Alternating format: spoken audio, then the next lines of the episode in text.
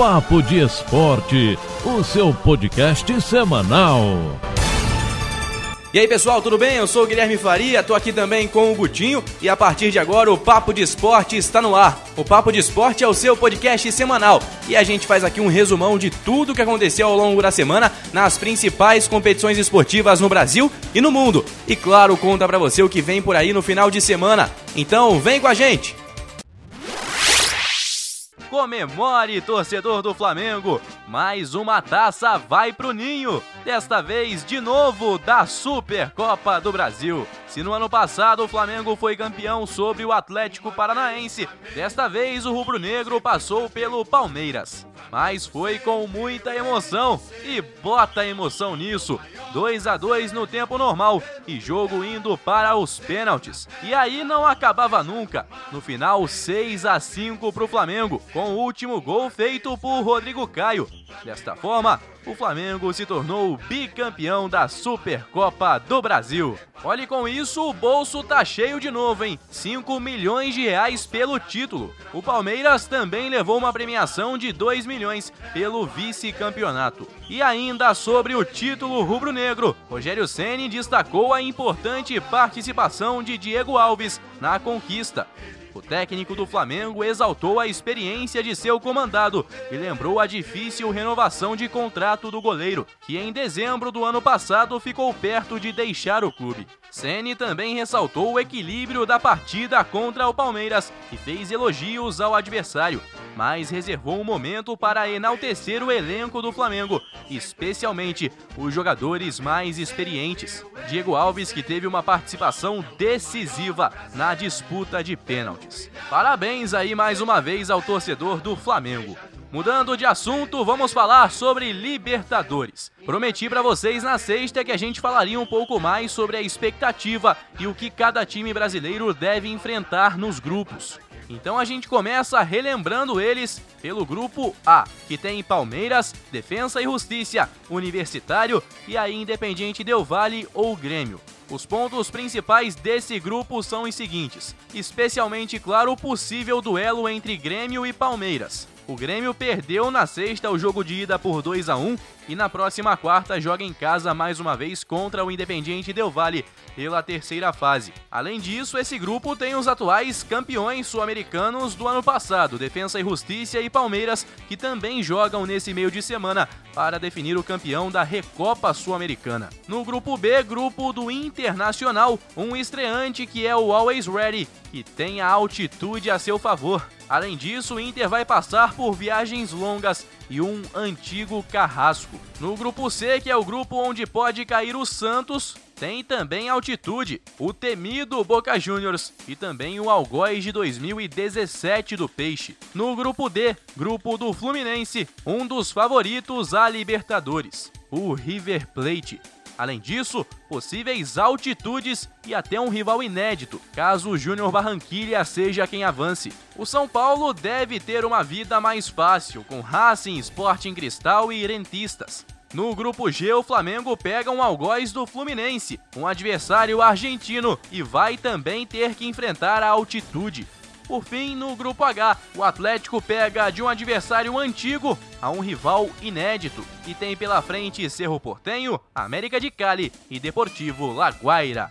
Ainda não temos datas e horários definidos, mas a primeira rodada dos grupos acontece já no próximo meio de semana. E aí não vai ter pausa, meu amigo, vai ser direto. Todo meio de semana vai ter Libertadores vai pegar fogo e você vai ficar claro por dentro de tudo aqui no Papo de Esporte. Nosso próximo assunto é o Campeonato Carioca, que tem um G4 distante já do quinto colocado. Isso porque o Fluminense venceu nesse final de semana. Venceu por 3 a 1 o time do Nova Iguaçu o Botafogo empatou 2 a 2 com o Volta Redonda, que é o primeiro garantido na semifinal da competição. Está em primeiro com 20 pontos. O Flamengo em segundo tem 19 e joga o clássico contra o Vasco na quarta-feira. Em terceiro, a Portuguesa com 17 e o Fluminense está em quarto com 16. Botafogo e Madureira têm 12. Resende 11, Vasco 10, Boa Vista também 10, Nova Iguaçu 9, Bangu 5 e Macaé 1 ponto. A vitória do Fluminense sobre o Nova Iguaçu foi importante porque o time abre dessa forma quatro pontos em relação ao Botafogo, que é seu próximo adversário. E aí, certamente o Fluminense já vai estar pensando mais em Libertadores e no River Plate, que é o primeiro adversário, do que propriamente no Botafogo no final de semana. E ainda sobre o tricolor carioca, o Roger elogiou o desenvolvimento do time ao longo desse início de temporada e também início de trabalho do novo treinador do tricolor. Roger disse que o time está em construção e que ele vê pontos em que evoluíram muito no jogo de ontem principalmente na questão de ter a bola, de ter volume de jogo e de atacar o terço final do campo em velocidade. No entanto, ele disse que o Fluminense não concretizou esse acesso a esse último terço com jogadas de finalização efetivamente e que é preciso melhorar. Mas ele também elogiou que o Fluminense impediu que o Nova Iguaçu atuasse no contra-ataque e que o time de Laranjeiras controlou bem as transições. Elogios então à partida do técnico Roger Machado. E a última de hoje é no Paulistão que tá de volta, mas voltou mansinho ainda com poucos jogos realizados e de rodadas diferentes, né? O Santos entrou em campo no sábado e empatou em 0 a 0 com o Botafogo de Ribeirão Preto. O São Paulo jogou bem goleou o São Caetano por 5 a 1. O Corinthians enfrentou o Guarani e o Palmeiras não jogou porque estava envolvido na Supercopa. Terça-feira, vamos juntos com as principais notícias do dia. Começamos falando sobre o mercado da bola. Apesar de ainda nem ter sido anunciado oficialmente, Matheus Babi já está na história do Atlético. O Furacão pagará ao todo 12 milhões de reais por 70% dos direitos econômicos do atleta. Com isso, Babi vai superar Abner e Felipe Aguilar e será a contratação mais cara dos 97 anos do clube. Em julho de 2019, o Atlético contratou o lateral esquerdo Abner, ex-Ponte Preta, por 10 milhões. E em março de 2020, fechou com o ex-Santos Felipe Aguilar, também por 10 milhões, mais por 50% dos direitos econômicos. Dessa vez então o Babi tá chegando e já tá na história do Atlético Paranaense. Quem tá feliz essa semana é o torcedor do Fluminense, que vê o time se preparar para a Libertadores. Às vésperas de começar a fase de grupos, o tricolor agitou o mercado e fechou só nessa segunda-feira um pacotão com quatro contratações. Casares do Corinthians, Abel Hernandes do Internacional, Raul Bobadilha do Guarani do Paraguai e Manuel do Cruzeiro, além de David Braz, que já está palavrado e aguarda a liberação do Grêmio. O tricolor agora corre contra o tempo para regularizar e inscrever seus últimos reforços no torneio continental. Pelo regulamento da Comebol, os clubes devem enviar até o próximo sábado, às 19h15 de Brasília, a lista de no mínimo 21 e no máximo 50 jogadores, sendo três deles goleiros, que poderão jogar na fase de grupos. Com isso, o Fluminense tem cinco dias para realizar exames médicos, assinar contratos, anunciar e inscrever o seu elenco no torneio. Não há tempo a perder. Hoje já começam a chegar os reforços. Casares e Manuel serão os primeiros. Na quarta, será a vez de Abel Hernandes e Bobadilha. Todos eles passarão por exames médicos. Já David Braz ainda está no Grêmio e precisa ser liberado pelo tricolor gaúcho. Além disso, está com Covid-19 e por isso não poderá viajar nesta semana para o Rio de Janeiro. No Flamengo, Rogério Ceni comentou sobre a qualidade do time e do elenco e disse ser muito difícil encontrar reposição para Rascaeta e Everton Ribeiro. O técnico não vê em seu grupo outros atletas com características de construção de jogadas. Causa da queda de receita ocasionada com a falta de bilheteria e a redução dos sócios torcedores, o Flamengo adotou mais cautela no mercado para essa temporada. Até agora, só o zagueiro Bruno Viana foi contratado. Contra o Palmeiras, Rogério não pôde contar com Pedro e se recupera de lesão, além de Thiago Maia, que está em tratamento após cirurgia no joelho. Sobre o estilo de jogo do Fla, ele disse acreditar que o time já está com a sua cara e agradeceu a ajuda dos jogadores mais experientes. Entre as mudanças feitas por Ceni estão a ida de Arão para a zaga, o posicionamento de Felipe Luiz e a presença de Diego como volante no time titular. Rogério Senna então falou que encontra dificuldades no elenco para repor as ausências de Arrascaeta e Everton Ribeiro. Hoje é dia de Libertadores e também de UEFA Champions League. Começando pelo torneio da América do Sul, o Santos busca confirmar a classificação à fase de grupos nesta terça-feira no Mané Garrincha. No jogo de ida, venceu por 3 a 1 o São Lourenço. De lá para cá, o Santos entrou em campo no último final de semana e empatou sem gols com o Botafogo de São Paulo. Ariel Holan optou por descansar os titulares e escalou apenas reservas. O São Lourenço, por sua vez, bateu o Platense por 4 a 2 no Campeonato Argentino e precisa de uma vitória expressiva para avançar na Libertadores. Como o Peixe marcou três gols na Argentina, pode perder até por 2 a 0, que garante a classificação. O São Lourenço precisa vencer por três ou mais gols de diferença, ou dois, desde que faça pelo menos quatro gols no Peixe. Se os argentinos devolverem o resultado da ida, a decisão vai para os pênaltis. Na Liga dos Campeões é dia de hashtag Neyday, o dia em que os fãs de Neymar mudam suas fotos nas redes sociais e torcem pelo Paris Saint-Germain, como se fosse seu time de coração. A julgar pelo jogo de ida das quartas de final, será sufoco, mas com o PSG tendo conquistado uma importantíssima vantagem na Alemanha, ao vencer por 3 a 2 debaixo de neve. Os franceses podem até perder por 1 a 0 ou 2 a 1 para o Bayern de Munique no Parque dos Príncipes e ainda estarão classificados para a semifinal. Como tem o critério de gol fora de casa, os alemães passariam sem prorrogação, vencendo por 4 a 3. Qualquer empate ou vitória dão a vaga ao Paris Saint-Germain. E a bola rola às 16 horas de hoje então para Paris Saint-Germain e Bayern de Munique. E a última de hoje é no Vasco da Gama e a polêmica envolvendo a alteração da data do clássico contra o Flamengo. O jogo, que seria nesta quarta-feira, passou para quinta a pedido do rubro-negro. E o Vasco não gostou nada dessa mudança e disse que não foi perguntado sobre sua posição quanto a isso. Agora, falando de bola rolando, vale muito esse clássico pro Vasco. Evitar que o rival se aproxime da maior invencibilidade no confronto. Uma nova chance para Cano desencantar no duelo. O fato de Marcelo Cabo ainda não ter vencido clássicos, botar água no chope de um adversário que vem de dois títulos e o mais relevante dos motivos em termos práticos. Uma derrota significaria a eliminação vascaína do Cariocão. Caso isso aconteça, o Vasco ficará um tempo sem jogos importantes. Isso porque a Série B só começa no final de maio e a terceira fase da Copa do Brasil está marcada para o início de junho. Se o Vasco perder para o Flamengo, fica eliminado da semifinal do Carioca e relegado à disputa da Taça Rio, destinada às equipes que pararam na primeira fase. O empate também é péssimo resultado de olho na classificação.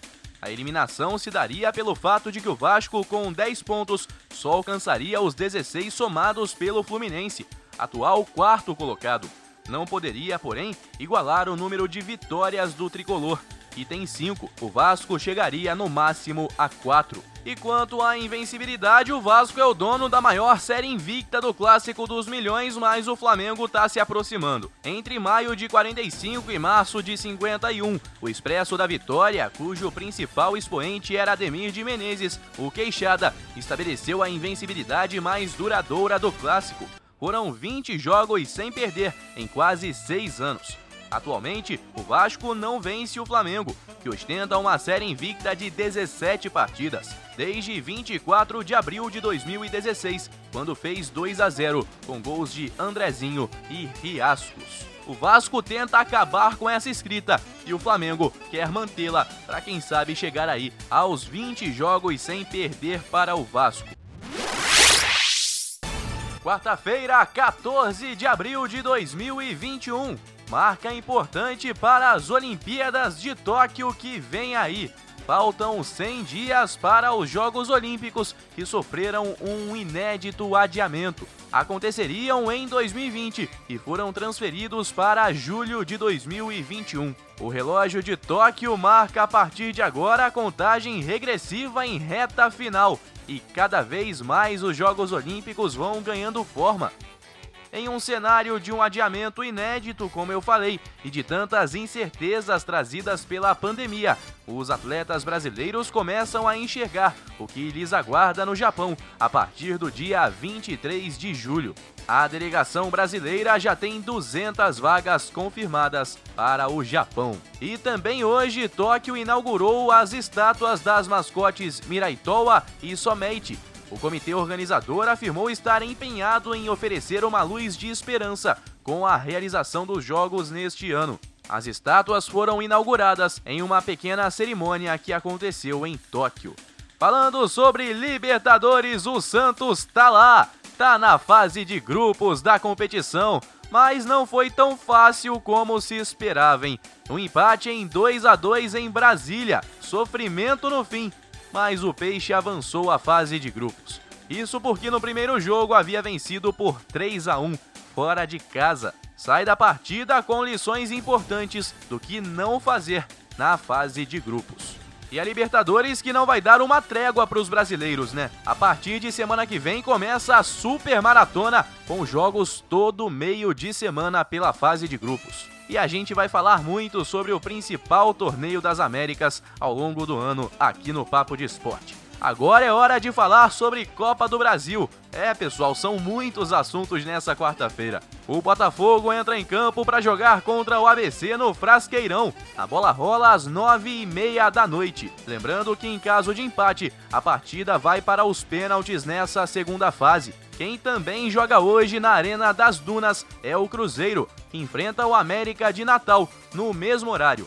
9 e meia. Voltando agora para a Libertadores, hoje tem Grêmio em campo precisando reverter o resultado negativo do jogo de ida contra o Independiente Del Valle. Desta vez a bola rola às 19h15 na Arena do Grêmio em Porto Alegre. O Grêmio precisa vencer por 1 a 0 ou a partir de dois gols de diferença para avançar à fase de grupos caso vença por um gol de diferença, mas a partir do resultado de 3 a 2 também estará eliminado. O Del Valle também se classifica com um empate.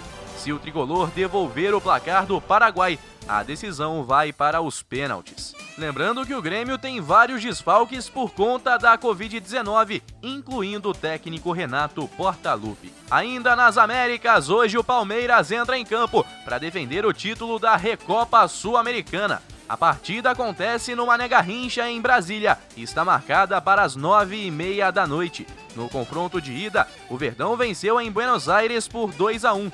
O resultado dá aos palmeirenses a vantagem de poder empatar para serem campeões. O Defensa e Justiça precisa vencer por um gol de diferença para levar a final para a prorrogação.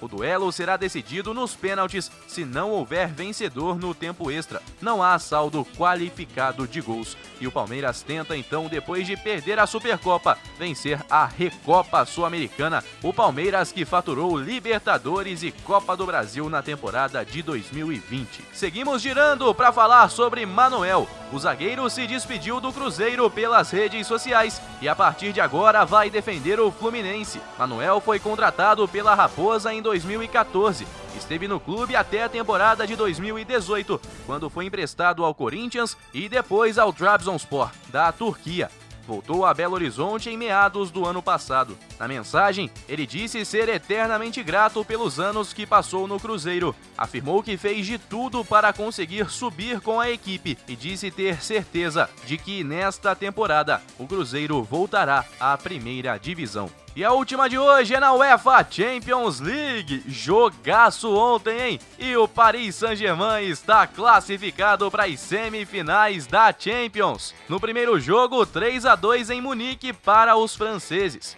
Ontem, o Bayern venceu por 1 a 0 e pressionou até o fim, mas o time de Neymar, Mbappé e companhia conseguiu segurar o resultado e se classificar pelo critério de gol qualificado. Outro jogo de ontem foi entre Chelsea e Porto. No jogo de ida, o Chelsea venceu por 2 a 0 e ontem o Porto venceu por 2 a 1. Ingleses classificados. Nesta quarta, mais duas partidas, ou melhor, mais dois jogaços. Em Anfield, a bola vai rolar para Liverpool e Real Madrid. No jogo de ida, o Real venceu em casa por 3 a 1 os ingleses. Outra partida envolve Borussia Dortmund e Manchester City. No jogo de ida, o City venceu por 2 a 1 e a volta acontece agora na Alemanha. Falei sobre o Paris Saint-Germain, precisamos falar sobre Neymar, que falou sobre seu futuro no clube da capital francesa. Ele disse que não considera a renovação um assunto, porque obviamente ele se sente confortável e em casa no Paris Saint-Germain. Neymar afirmou que está mais feliz do que nunca em entrevista a Reuters. E se ontem teve Ney Day nas redes sociais, hoje a hashtag é ViniDay, em apoio a Vinícius Júnior, que fez um grande jogo na partida de ida e agora defende a passagem às semifinais na Inglaterra. A internet tá cheia de memes e a galera tá apoiando então o ex-jogador do Flamengo, que vai em busca junto aos seus companheiros dessa passagem às semifinais. A quarta-feira de futebol foi dramática para boa parte dos times grandes do Brasil que entraram em campo, seja pela Copa do Brasil, Libertadores ou Recopa Sul-Americana. A gente começa pelo caso do Botafogo. A fragilidade defensiva do time voltou a aparecer e custou caro dessa vez contra o ABC no empate em 1 a 1. As falhas que são recorrentes nesse início de temporada deram as caras mais uma vez e resultaram na eliminação da Copa do Brasil. Detalhe é que o Botafogo vinha perdendo por 1 a 0 desde o início e conseguiu o empate apenas aos 57 minutos do segundo tempo. O último lance do jogo depois de uma cobrança de escanteio. Nos pênaltis foi muito mal e perdeu por 4 a 1 para o ABC que está garantido na terceira fase da competição. Esse foi o sétimo jogo seguido em que o Botafogo sofreu ao menos um gol. A última vez que a defesa não foi vazada foi em um 0 a 0 contra o Bangu, há mais de um mês, em 13 de março, pela Taça Guanabara. Desde então, levou nove em sete partidas. Ainda pela Copa do Brasil, quem passou foi o Cruzeiro e garantiu 1,7 milhão de reais na conta. Além disso, tem agora uma sequência de quatro vitórias seguidas na temporada. No entanto, o triunfo por 1 a 0 sobre o América de Natal na Arena das Dunas ainda deixou claro que resta ao Cruzeiro uma atuação de brilho. Claro, ainda estamos no início da temporada e essa situação almejada pelo torcedor e pelo técnico Felipe Conceição chegará com o tempo, se o trabalho for continuado e os resultados positivos forem mantidos. Nesse momento, a prioridade, como ressaltou o treinador, é buscar uma sustentação do trabalho e um time ideal para a sequência da temporada. Aliás, é inclusive curioso observar o início de temporada de Vasco, Botafogo e Cruzeiro, especialmente porque esses três grandes vão jogar juntos a Série B e têm apresentado, pelo menos nesse início, problemas para montar a equipe ideal que vai disputar a segunda divisão. Aliás, daqui a pouquinho a gente vai falar sobre o Vasco, mas antes vamos falar sobre o Palmeiras, que de novo perdeu nos pênaltis. Quase tudo que o Palmeiras mostrou de positivo no domingo contra o Flamengo faltou na partida desta quarta contra o Defensa e Justiça.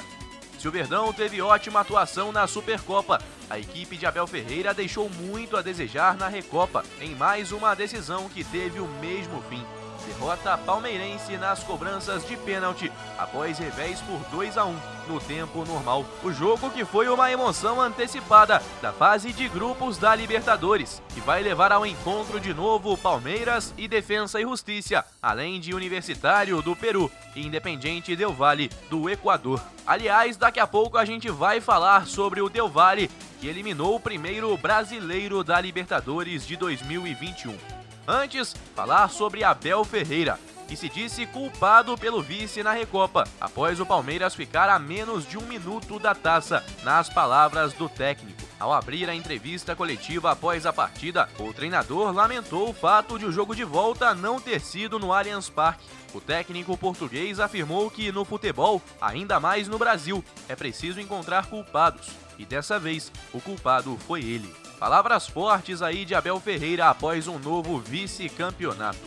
Agora sim vamos falar sobre o Grêmio. Após testar positivo para a Covid-19, Renato Portaluppi não estava à beira do campo na derrota por 2 a 1 do Grêmio para o Independiente Del Valle. Mas o impacto da eliminação precoce na Libertadores recai sobre o treinador e sob forma de pressão crescente, capaz de ameaçar a sua continuidade no cargo.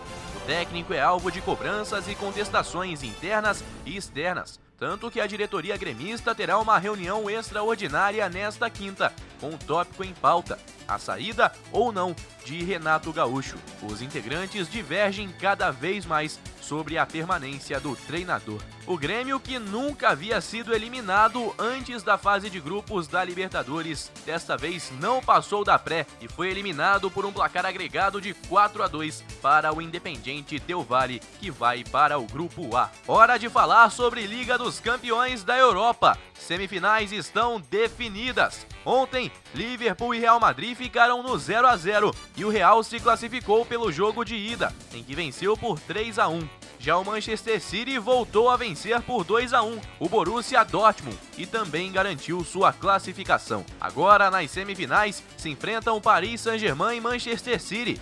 Primeiro jogo marcado para o dia 28 desse mês, no Stade de France. A partida de volta é no dia 4 de maio. Já o Real Madrid encara o Chelsea, jogo de ida no Santiago Bernabéu e volta no dia 5 no Stamford Bridge. Hora de falarmos de clássico, de falarmos de Flamengo e Vasco que entram em campo hoje às 19 horas no Maracanã e se enfrentam pela primeira vez na temporada de 2021. Já classificado para as semifinais, o Flamengo pode assumir a liderança isolada do torneio. Com um jogo a menos em relação ao Volta Redonda, o time tem 19 pontos e precisa apenas de um empate para se igualar ao Voltaço. A equipe rubro-negra leva vantagem nos critérios de desempate. A situação do Vasco é diferente. Na oitava posição, com 10 pontos, o time será eliminado da competição em caso de derrota. Se vencer, sobe para 13 e fica a 3 pontos da zona de classificação para as semifinais. O empate também pouco adianta para o Vasco, porque a situação ali de desempate ficaria ainda muito complicada. É jogaço, vale muito para os dois times, especialmente por conta da rivalidade. Inclusive, o Flamengo leva a campo time completo. Rogério Ceni falou que é um preparo para a Libertadores da próxima terça. Já no Vasco, Marcelo Cabo disse ter o time ideal para a temporada em mãos. Detalhe ainda sobre esse jogo é que envolve toda uma polêmica sobre aquele adiamento de quarta para quinta pedido pelo Flamengo, não comunicado ao Vasco. Enfim, polêmicas à parte, teremos um jogão e é isso que todos esperamos. Sexta-feira chegou! Vamos juntos com as principais notícias dessa semana no mundo do esporte, hein? A gente começa falando então por aqui sobre o clássico Flamengo e Vasco da Gama. O Vasco venceu e tá vivo no Campeonato Carioca. Terminou o jejum que vinha desde 2016, de 17 partidas sem vencer o rival, com o resultado de 3 a 1 e um bom jogo do Vasco, enquanto o Flamengo apresentou uma atuação bem ruim para quem se prepara para a Libertadores. O time do Vasco subiu para a quinta colocação e está a 3 do Fluminense. Agora, na tabela, o Volta Redonda é o líder com 20, Flamengo 19, Portuguesa 17 e Fluminense fechando o G4 16. Vasco chegou a 13, Botafogo e Madureira tem 12, Resende 11, Boa Vista 10, Nova Iguaçu 9, Bangu 5 e Macaé 1 ponto. Na próxima rodada, neste final de semana pelo Campeonato Carioca, tem mais clássico. Fluminense e Botafogo jogam às 16 horas no Maracanã. Mais tarde, também no sábado, tem Portuguesa e Flamengo, no estádio Luso Brasileiro, às 9h05. No domingo, Vasco entra em campo às 18h30 para jogar contra o Boa Vista em Bacaxá. A gente falou ontem sobre Renato Gaúcho e de fato ele caiu. Acabou a era Renato Portaluppi no Grêmio, depois da derrota na Libertadores e consequente eliminação o treinador não resistiu à pressão. Se há uma fila para ser o próximo técnico do Grêmio, lá está Thiago Nunes na ponta. O ex-comandante do Corinthians é o preferido do clube gaúcho nesse momento.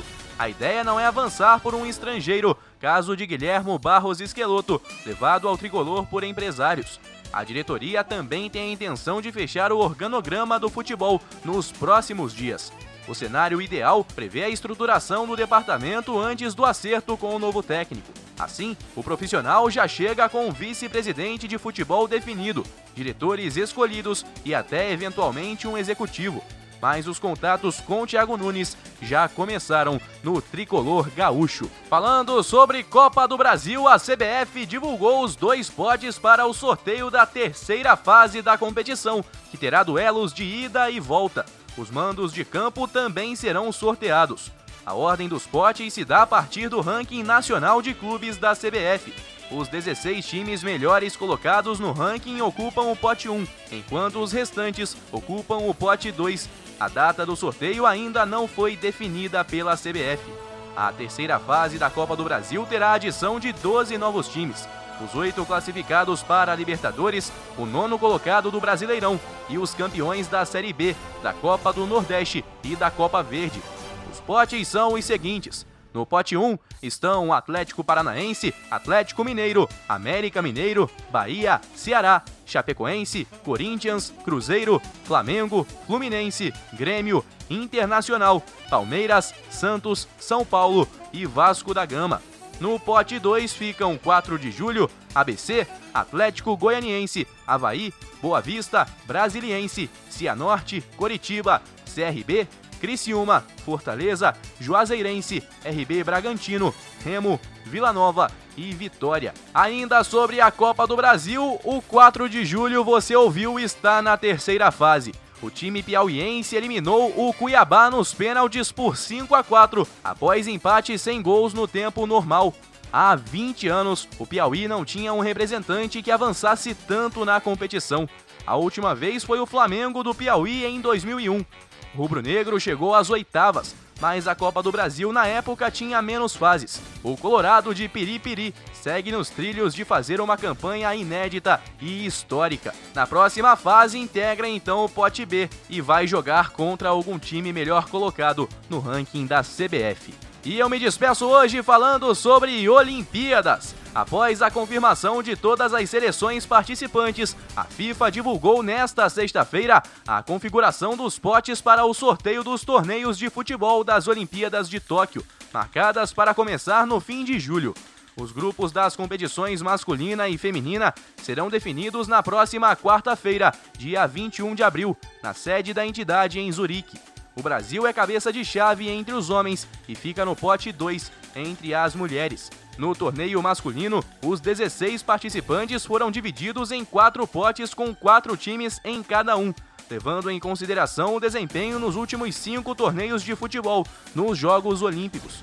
As participações mais recentes tiveram maior peso e foi atribuído um bônus aos países que conquistaram o título do pré-olímpico de cada continente. Os cabeças de chave serão Brasil, Argentina e Coreia do Sul, além do anfitrião Japão. Já para o torneio feminino, foi utilizado como critério o ranking mundial da FIFA, que teve nova edição divulgada nesta sexta-feira, com o seguinte top 10: Estados Unidos, Alemanha, Holanda, França, Suécia, Inglaterra. O Brasil aparece na sétima colocação. Canadá, Austrália e Coreia do Norte. As 12 seleções participantes foram divididas em quatro grupos, com três equipes em cada um.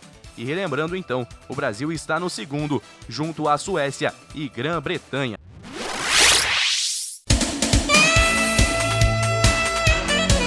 Então, galera, esse é o Papo de Esporte dessa semana, mas na semana que vem eu volto com muito mais para você. Não se esqueça de compartilhar com os amigos o nosso podcast, que está disponível em todas as plataformas de áudio e também no nosso canal Papo de Esporte no YouTube.